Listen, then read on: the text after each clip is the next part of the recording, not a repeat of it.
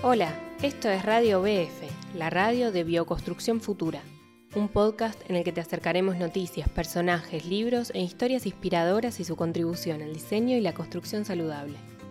En los micrófonos nos acompañan Igma Pacheco y Andrés Martínez, fundadores de Bioconstrucción Futura.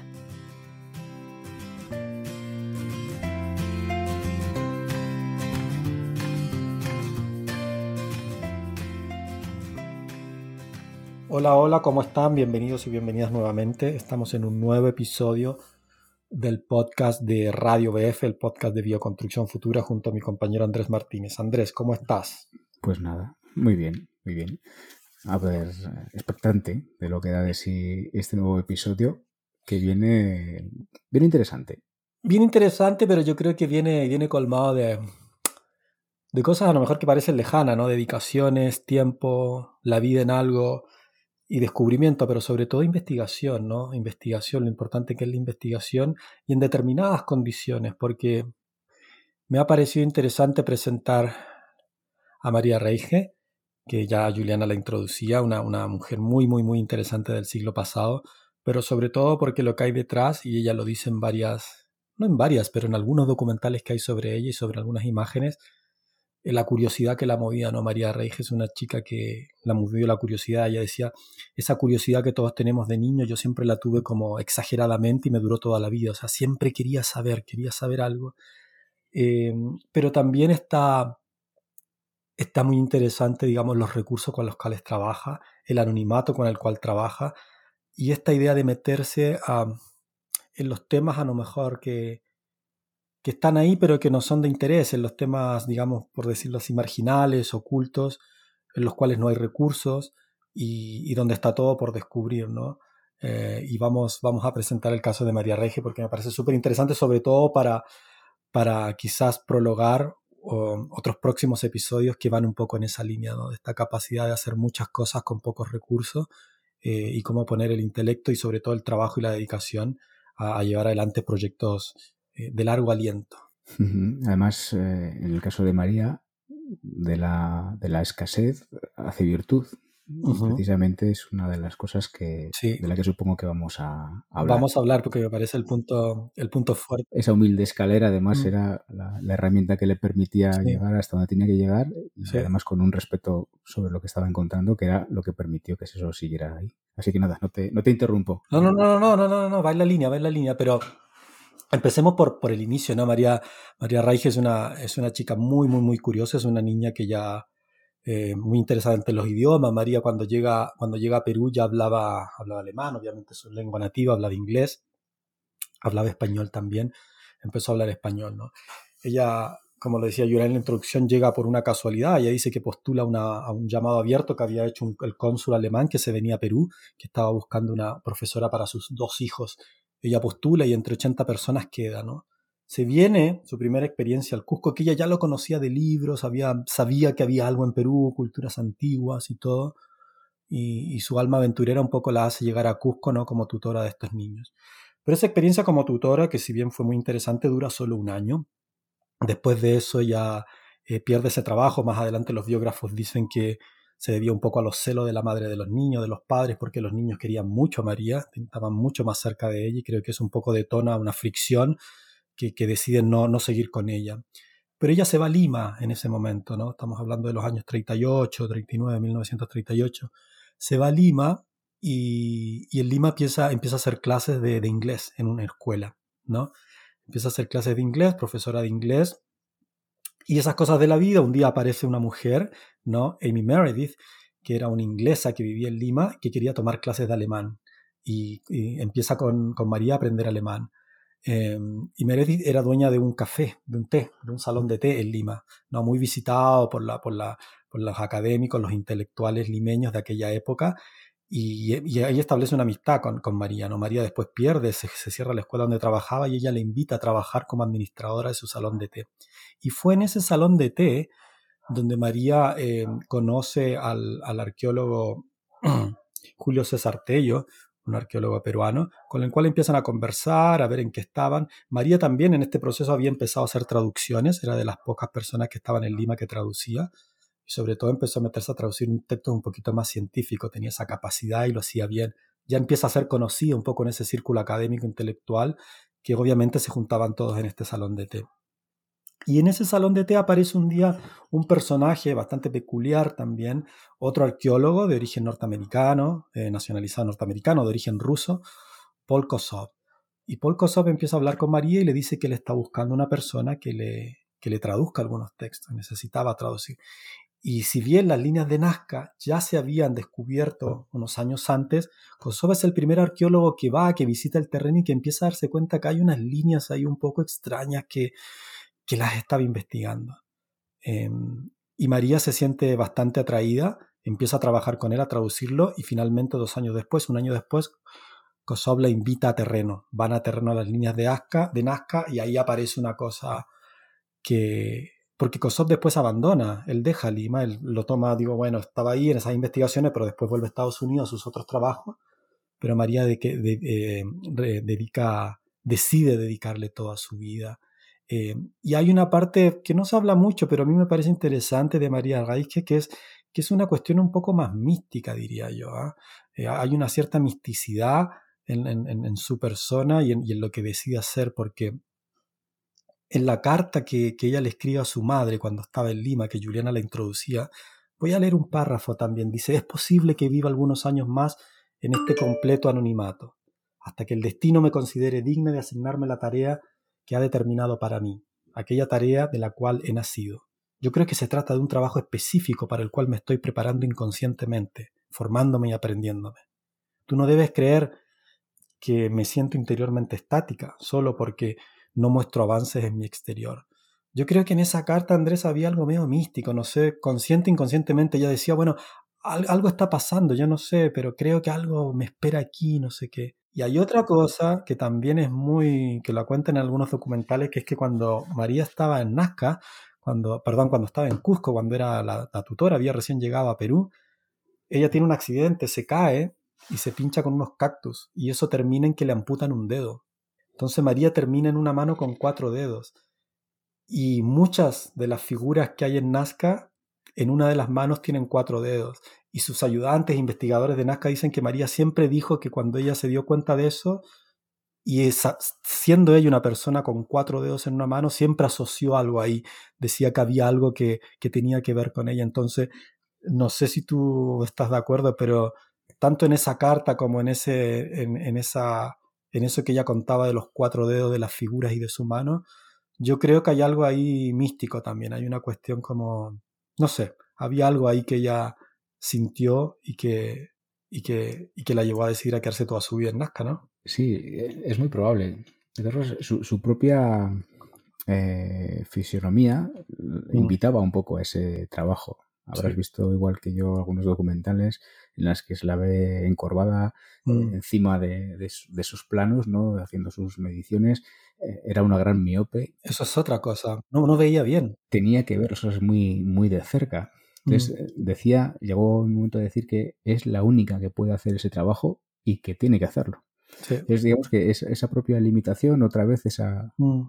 algo que parece una restricción, acaba convirtiéndose en el medio para acabar dando una explicación a algo que llevaba decenas de años intentando ser explicado. Entonces, eh, esa minusvalía o esos cuatro dedos en una mano y cinco en la otra, ¿no? Como esa gran figura del mono con la cola en espiral en Nazca, eh, su miopía, al final hacen hacen que precisamente sea la persona que quizás únicamente podía hacer eso. Entonces, quizás había esa, esa intuición y la intuición también de que toda su vida le había llevado a prepararse para algo que no sabía muy bien cómo, pero que, iba a suceder, ¿no? Esa confianza en, lo que vaya a ocurrir y desde luego si a alguien le tenía que ocurrir era, era ella, ¿no? Esa especie de bruja, como la conocían por allí, ¿no? Esa gringa loca que, iba con su escoba barriendo el desierto.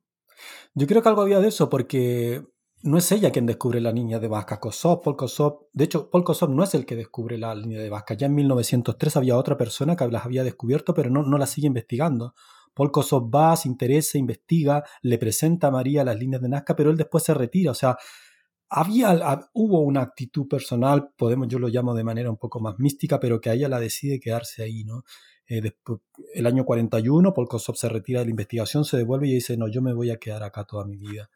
Y, y la, la, actitud fue bastante, de bastante precariedad. O sea, María Reis que cuando empieza a investigar, digo, no, no, ni, los propios, ni las propias personas de Nazca, los pobladores de los, de los pueblos cercanos, sabían de la existencia. Bueno, veían unas líneas y todo, hablan, decían, bueno, podrían ser unos bueno, la gente que no conozca Nazca, vamos a dejar también un poco unos documentales sobre la cultura Nazca y las líneas de Nazca, que son muy, muy conocidas, son figuras que realmente se pueden apreciar en su totalidad desde el aire.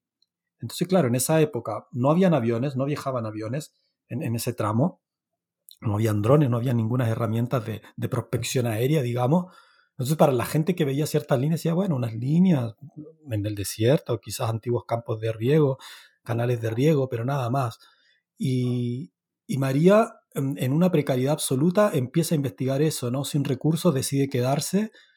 Em, se consigue una, una, pequeña choza, ¿no? Habla con unos propietarios que tenían cerca, muy cerca de las líneas, tenían una, una, una pequeña casita abandonada, una choza, a muy maltraer, se la, la, gestiona, la consigue, y ahí vive, vive en un cuarto, en una casita pequeña, su centro de investigación, su casa, comía muy poco por día, a las 5 de la mañana caminaba 30 kilómetros diarios, lo hizo toda su vida, o sea, Estamos hablando de un personaje, digamos, de dedicación eh, casi sacerdotal, digamos, o sea, es una entrega absoluta a su propósito, digo, todos los días a las 5 de la mañana, y como tú decías, para los poblados, para los lugareños, empieza a ser un personaje, la empiezan a considerar un poco loca, una bruja que estaba, que estaba caminando por el desierto todos los días, no se le acercaban. Y, y ella poco a poco, en una, en una documental, ella dice, mira, cuando cuando empiezo a estudiar las líneas, cuando las empiezo a ver, decía, decía claro, cuando uno va y ve, ve este tipo de experiencias, ¿no? Como son las líneas de Nazca, cada uno ve lo que quiere ver, ¿no? Decía, una persona con, con, con intereses religiosos podrá ver ahí cuestiones religiosas, una, una persona más práctica podrá ver sistemas de riego. Y decía, yo como matemática también tengo ese sesgo. Para mí la única visión o la única manera de acercarme es la matemática, porque lo que, lo que veo acá son líneas, medidas y proporciones si yo ante, ante eso, lo único que me cabe desde la razón es hacer una interpretación matemática de todo esto.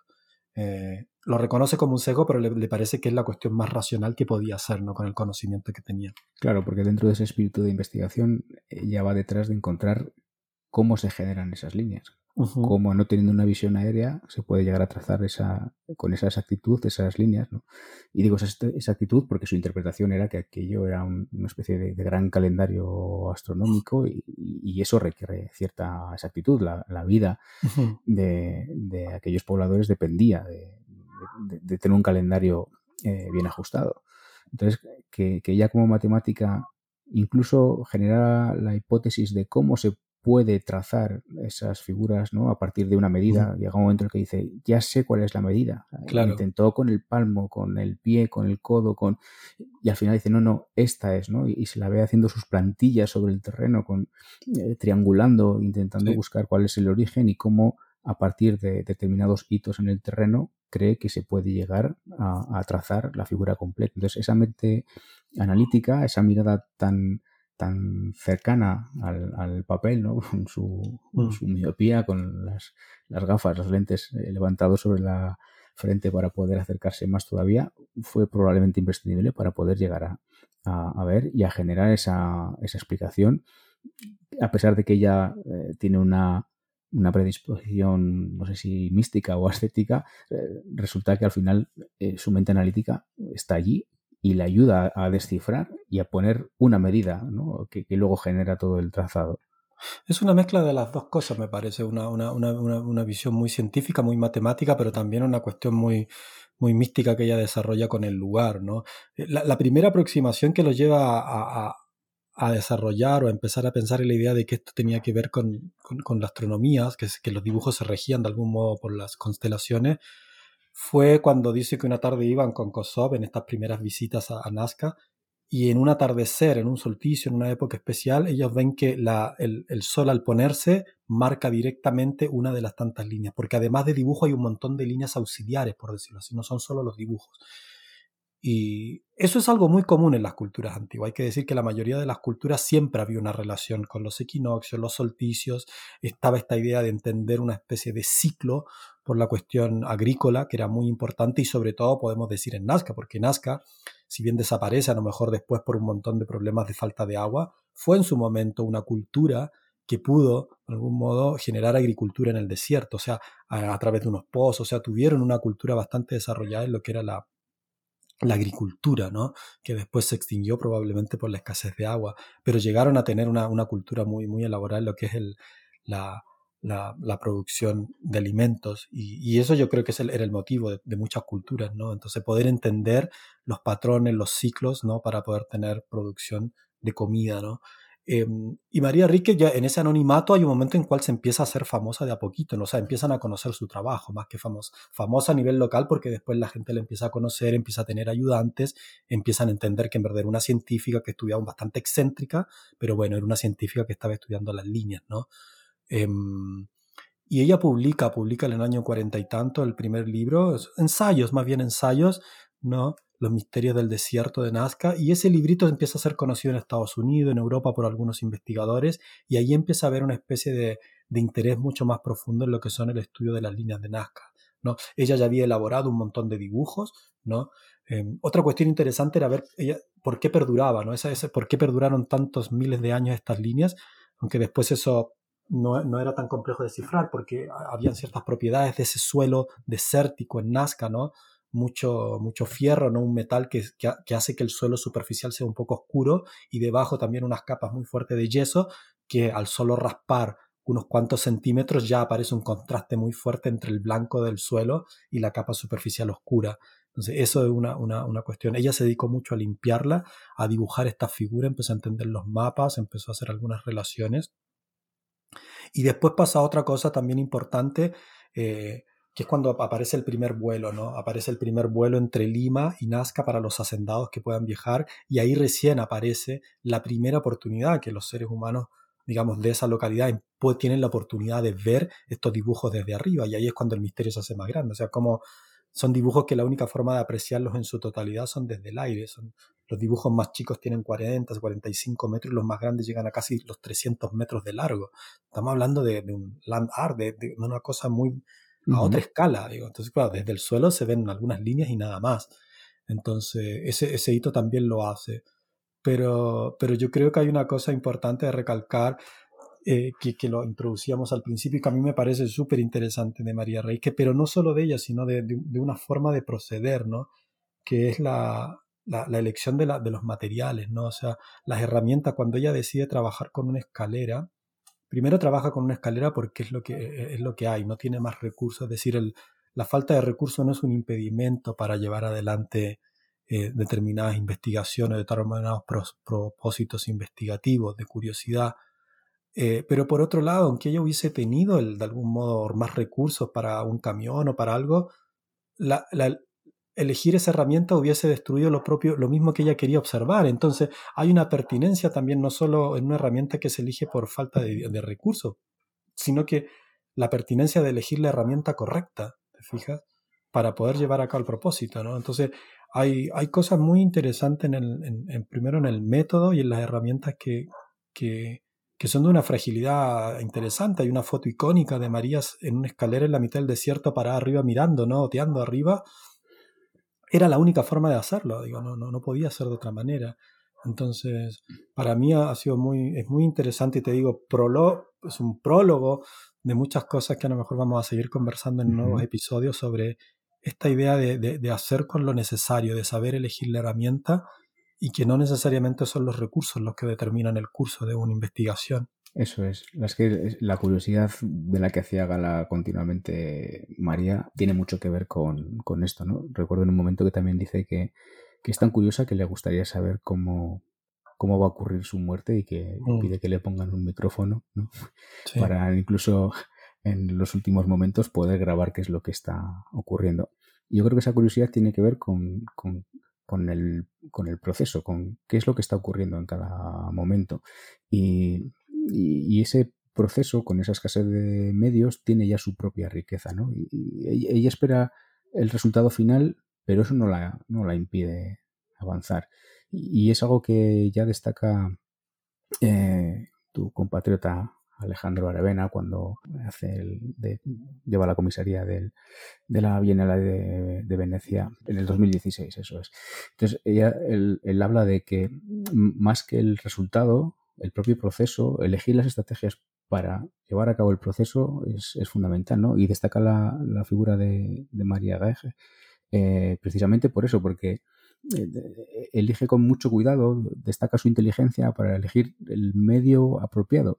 Eh, entonces, dentro de esa ah, escasez de, medios, mm, tener la clarividencia para elegir cómo y desde qué punto de vista descubrir cosas. ¿no? Y, volvemos otra vez al tema del punto de vista y algo que no, no he podido evitar recordar, y es el paso por el desierto. Nos hemos encontrado con muchos grandes personajes eh, en, estas, en estos episodios del podcast hablando del desierto, ¿no?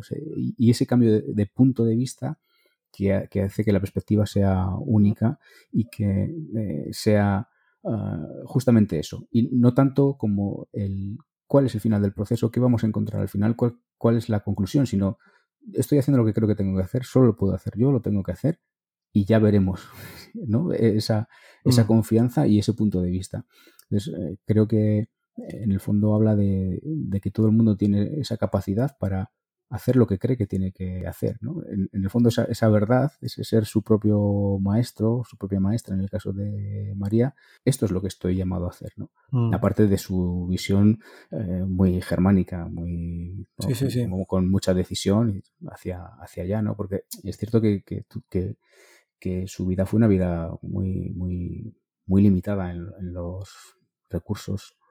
Siempre cuenta que su, su hermana Renata le, tiene que ayudar, ¿no? Incluso le compra una pequeña caravana para poder desplazarse por allí, vive en la caravana. Más tarde también es la persona que le ayuda a iniciar, a, eh, pues a, exponer los trabajos que empieza a hacer. Entonces, mm, nada, nada le impide, ¿no?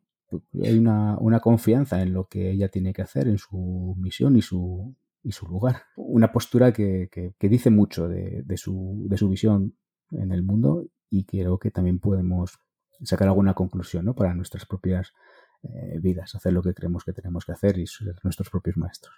Sí, sí, sí, sobre todo la, la, idea del proceso, ¿no? Fijarse en el proceso, ¿no? Más que en el resultado. Em, de hecho, las, las hipótesis de la teoría, las hipótesis de María Gaige de, de que las líneas de Nazca sean un, un calendario eh, para los cultivos y, relacionado con la astronomía, eh, no es una hipótesis del todo aceptada hoy en día. No, no existe todavía una, una, una, una, una mm, hipótesis de todo aceptada y del todo plausible se habla de, también de que otras antropólogas levantan más la idea de que son más bien centros ceremoniales, que son, que son, que son, son figuras donde se hacían rituales, que algo también podría tener sentido. Eh, y hay otras que dicen que eran simplemente estructuras que, que simulaban o figuraban o señalaban los canales de regadío. Digo, no hay realmente una todavía eso creo que son los grandes misterios, ¿no? Hay, hipótesis, hay cosas que pueden ser más plausibles que otras, pero yo me quedo con lo que decía María. Cada uno ve lo que quiere ver también. Inevitablemente tenemos cierto sesgo, ¿no? Eh, eh, lo de María parece mucho más racional porque ella aplica la matemática estudiando medidas y proporciones y, genera toda una cuestión bastante sólida sobre proporciones, sobre relaciones entre los astros, los dibujos, las escalas, las medidas. Eh, y hay otros que pueden hacer una lectura un poco más simbólica de las cosas. Cada uno ve lo que quiere ver. Eso también me parece que es súper importante que, que María en su inteligencia desde el principio lo deja claro. Dice, yo veo esto porque soy esto. Mi visión es matemática, es física, es, no puedo interpretarlo de otra manera, ¿no? Es, lo mío. Y eso también me parece que es una observación bastante inteligente. Así que el misterio está abierto. La línea de Nazca hoy, son reconocidas, son patrimonio de la humanidad. El pueblo cambia, a partir de la línea de Nazca, un pueblo desconocido en la Pampa, absolutamente, ya que sé, sin ninguna trascendencia a nivel ni siquiera nacional o internacional, pasa a ser un centro turístico muy importante y la línea de Nazca son un punto súper, súper importante del turismo en esa región. Em, las líneas han sido declaradas Patrimonio de la Humanidad por la UNESCO hace años. No hay quien no sepa o no conozca o investigadores que no se hayan metido a ver la línea de Nazca, tour, hay mucho, Eh, María finalmente termina siendo muy reconocida en el Perú. Eh, María muere, es una persona que también muere longeva, muere en el año 1998 a los 95 años, muere en Lima producto de un cáncer, eh, pero ya se había reconocido su labor en el Perú, nombrado ciudadana ilustre, universidades le habían dado título, en el propio Nazca hay un museo que tiene su nombre, el aeropuerto de Nazca tiene su nombre. Fue una persona que en el Perú yo creo que es bastante reconocida, eh, bastante querida también a nivel local, una persona que después yo creo que se gana el cariño de mucha gente a nivel local por un poco esa dedicación que, que, que tuvo con respecto a este lugar. Y para los peruanos y particularmente para la gente Nazca es la persona que puso en relevancia este valor que nadie lo veía, que estaba, estaba oculto, ¿no? Hay algo místico también en esa idea casi de desvelar, ¿no? Ella lo único que hace es que saca a flote algo que estaba ahí, digamos, pero claro, tuvo que hacerlo durante 40 años. Al final se hace un personaje del, mm. del lugar, un personaje del, del, desierto, hay algo ahí eso en, el, en el desierto, en la bruja, en, eh, ella misma a veces también dice ¿no? que, en, que, en Alemania se siente extraña, pero que en Perú no se siente ya. extraña, sí, sí, ¿no? Y, y, eso me imagino que también cala en, en la gente del, del, Perú, que al final acaba nacionalizándola ¿no? con, con, el tiempo y que la reconoce una de las, de las suyas, ¿no? Y que aún hoy reconocen que, que gracias a ella todavía siguen entrando incluso divisas, ¿no? Si lo queremos mm. ver incluso desde el punto de vista más mm. pragmático. Um, y, y, sí, la verdad es que es un, es un, un personaje. Es un personaje súper, súper interesante. Eh, y, y, también recatar lo que tú dijiste, el desierto, ¿no? El desierto siempre ha estado puesto, lo hemos tocado, ¿no? Lo vimos con Nader Khalili, ¿no? Claudio Naranjo también tiene un viaje por el desierto que lo marca y que cambia su rumbo. Es decir, el, desierto también en, en, antiguos textos, en los textos también más bíblicos, más místicos, el desierto siempre ha sido, porque el desierto también es una metáfora, el desierto es la expresión física, ecosistémica, natural, de una metáfora de el encontrarse solo en la mitad de la nada, eh, con todo lo que eso implica a nivel existencial. Entonces, es verdad que el desierto ha sido, eh, ha visto pasar a muchas personas muy, muy interesantes en este mundo que han hecho unos, una, que han dejado unos legados increíbles, como, como lo ha hecho María.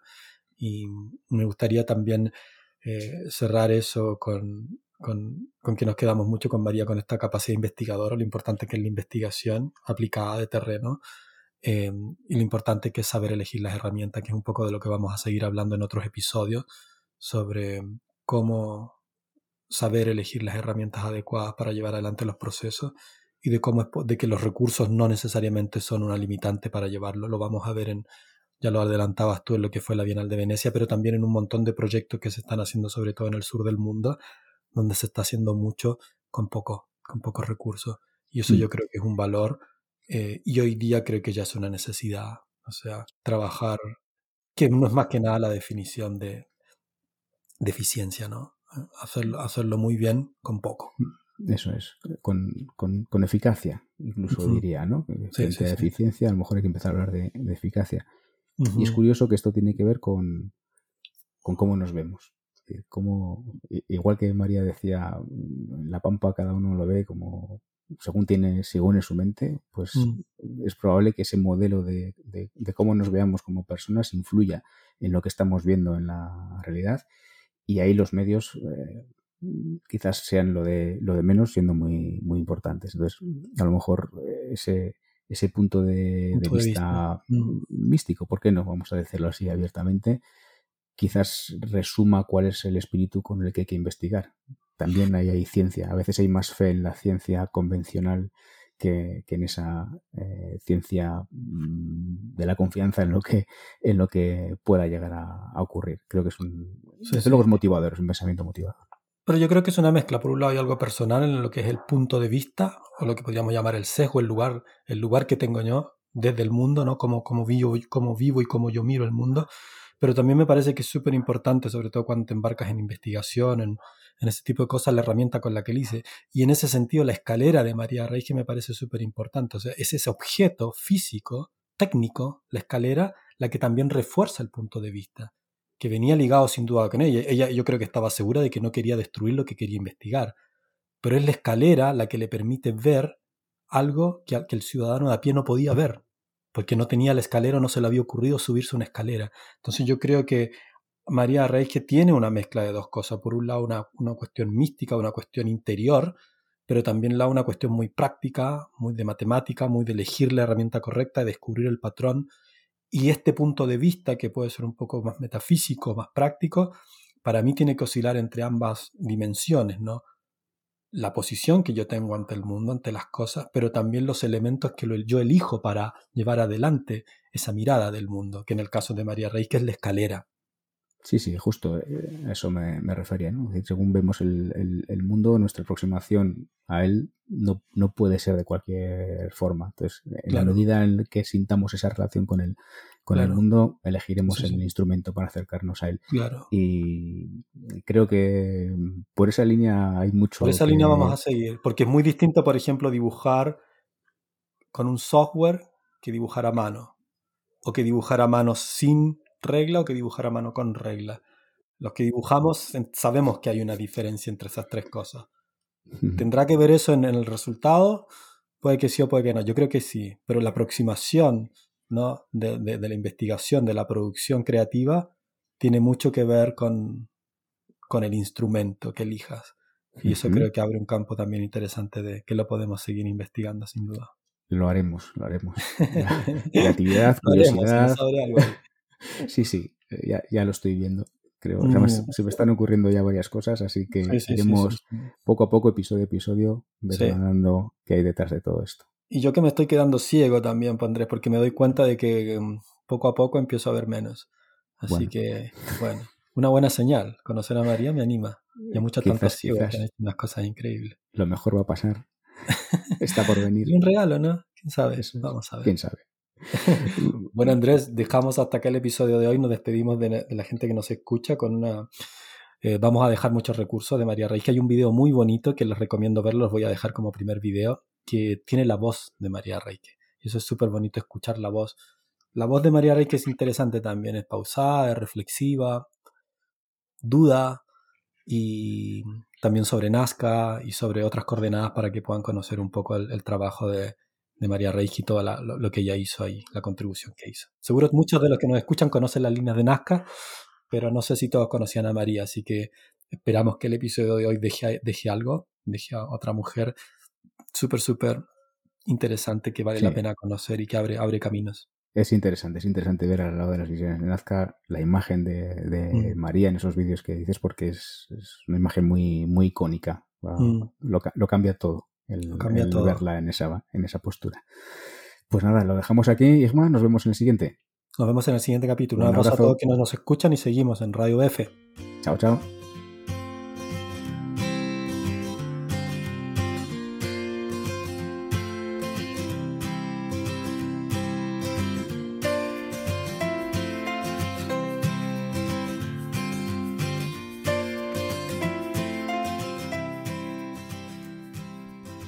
Gracias por escuchar Radio BF. Si te interesa conocer más sobre el tema, puedes seguirle la pista a las referencias y enlaces que hemos dejado en las notas del episodio de hoy. Conoce nuestro trabajo en Bioconstrucción Futura, una escuela creada por personas que trabajamos para que, un día, toda construcción sea saludable. En ella encontrarás cursos en directo cada mes, packs formativos temáticos, charlas con expertas y expertos sobre temas relevantes y mucho más.